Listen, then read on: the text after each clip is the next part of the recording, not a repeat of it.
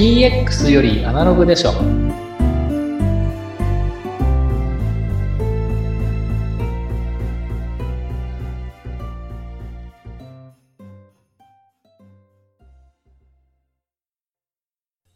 こんにちは、小ラボの岡田です。今回から新しく番組が始まりました。DX よりアナログでしょという番組です。えっ、と、この番組を、えっ、と、一緒にご紹介いただいている方も、えーご紹介したいと思います。まずは、えー IT 開発会社、ポンドの代表であります、えー藤田直之さんです。藤田さんよろしくお願いします。あ、よろしくお願いします。はい。藤田さんはどういったことをされているんでしょうかね？えっ、と、私たち株式会社ポンドは、えー IT の開発がメインです。えー今、あの、巷でお話になっている、あの、AI、IoT、また、あの、テキストマイニングなど、あの、幅広く、えー展開しております。最近でうちの開発でやってるのは XR ですね。ホロレンズ2とかの、あの、開発。または、あの、大学と共同研究で AI の研究を進めております。はい、はい簡単ですが、まあ、こんな感じのことをやってますね。はい、ありがとうございます。そしてもう一方、えー現場コンサルティングをされていらっしゃいます、大原健介さんに、えーご紹介いただきたいと思います。大原さんよろしくお願いします。よろしくお願いします。大原さんはどういったことをされてるんでしょうか？えっと、私は、えっとまあ、現場コンサルティングとして、もともと私の製造業に10年いました、えー経験ですとか、まあ、はいその後、IoT の導入だったりとか、まあ、そういったことをコンサルティングさせていただいた経験を踏まえて、製造現場の、えー、と業務改善、業務効率化、生産性向上っていうところをメインにコンサルティングをさせていただいてます。はい。今回からどうもよろしくお願いします。よろしくお願いします。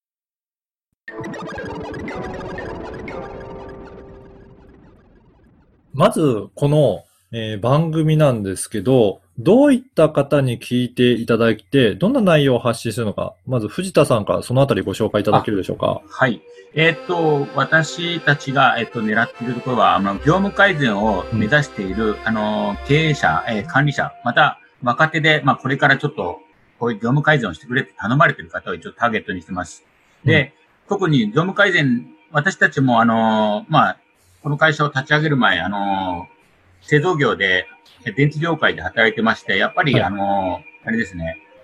課題となるものを、あの、業務改善で、あの、クリアしていくっていうことを旅経験したんで、そのあたりのノウハウを活かしつつ、最新の技術をうちは、あの、提供してますので、うんそのあたりをうまく活かせるというのを、あの、一緒に考えていけたらいいなと思っております。はいはい。ありがとうございます。ね、そういった方にぜひ聞いていただきたいんですが、最初にちょっとこの DX っていうのは私もあまりよく分かっていないので、DX っていうのはそもそもどういったものなんでしょうかね。大原さん、これっはいてどういった意味があるんでしょうか、はい。えっと、DX は、えっと、直接的にはデジタルトランスフォーメーションっていう、まあ、英語の略なんですけど、トランスフォームっていうので、英語 X って表すんですけど、それではい DX ですね。まあ、よくあの、デラックスっていう人もたくさんいます。そうですよね。はい。で、この DX っていうのはですね、経済産業省が、えー推奨している、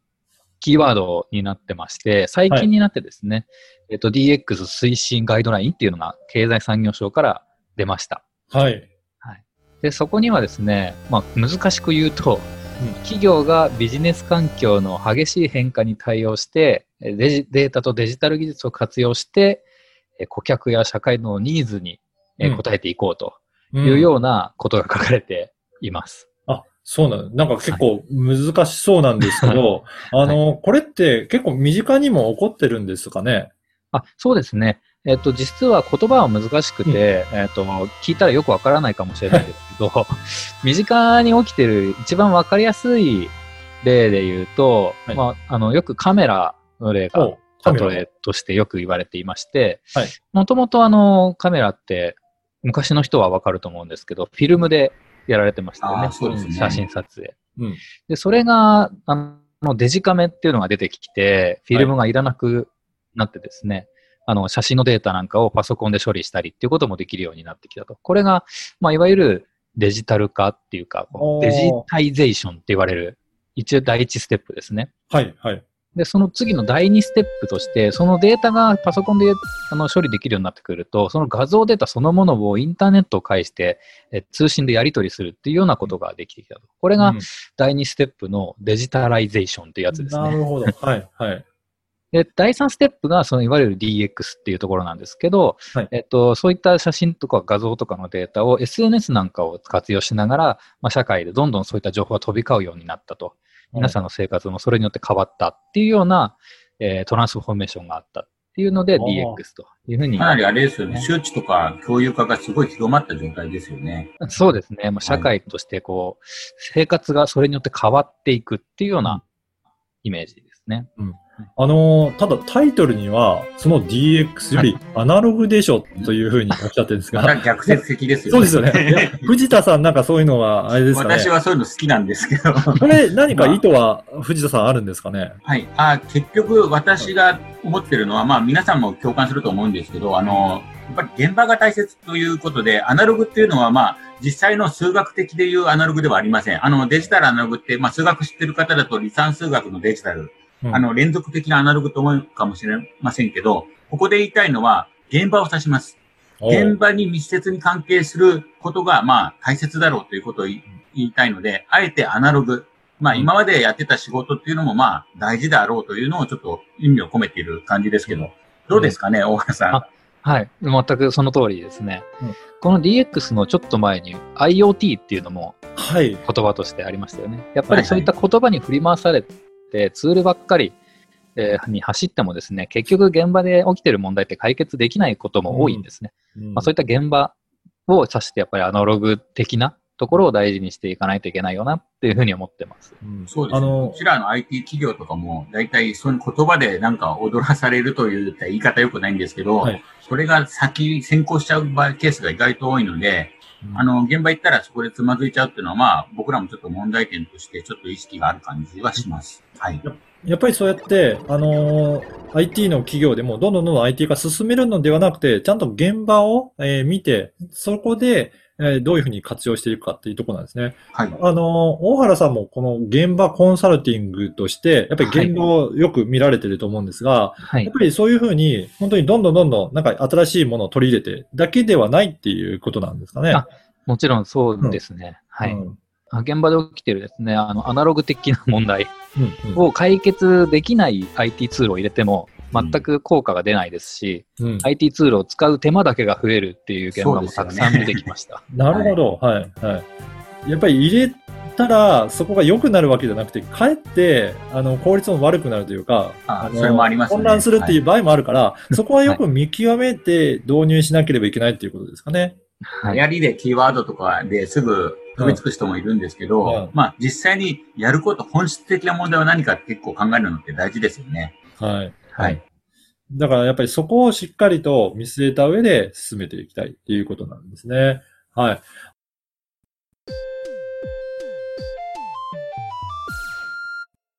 あの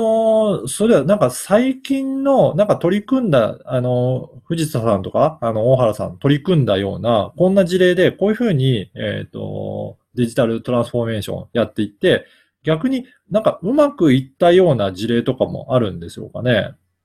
トランスフォーメーションまで行った事例は正直私見たことないです。あ、そうなんですね。やっぱりなかなか難しいんですね。そうですね。あの、やあの、まあ、経済産業省のガイドラインにも、組織文化を変えるとか、うんえー組織の風土を変えていくっていうようなことが書かれているんですけど、はい。そういったものってどうしても時間がかかりますよね。なるほど。文化として、はいはいこれまで根付いているものを変えていく。特に私のお客様は製造業が多いですので、はいあの、歴史ある会社さんも含めてですね、なかなかその企業風土ごとデジタルを使って変えるっていうのが成功している例っていうのはほとんど見たことないですね。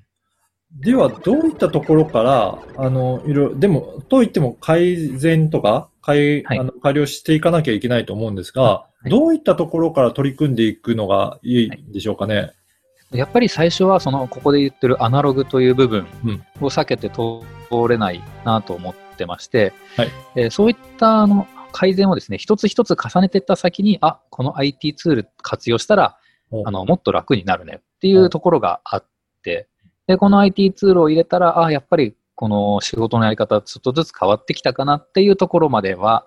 あの、何度か事例としてはあります。うんうんうん。だまずはそうやって現場を見ながら少しずつ導入していって IT 化を進めていくっていうところが大切なんですね。はい。うん。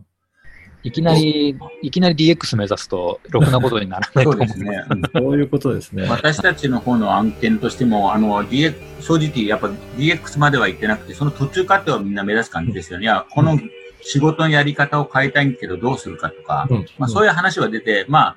あの、過激な言葉で言うと、このやり方を破壊してくれとか、そういう話は実際にはやっぱりあります。うん。え、まあそこの過程で、じゃあこういう提案、まあ、いきなり破壊すると皆さんパニックになりますので、はい まあいろいろ提案をしていく形で、まあ本当着実にやっていくって結構大事ですよね。はい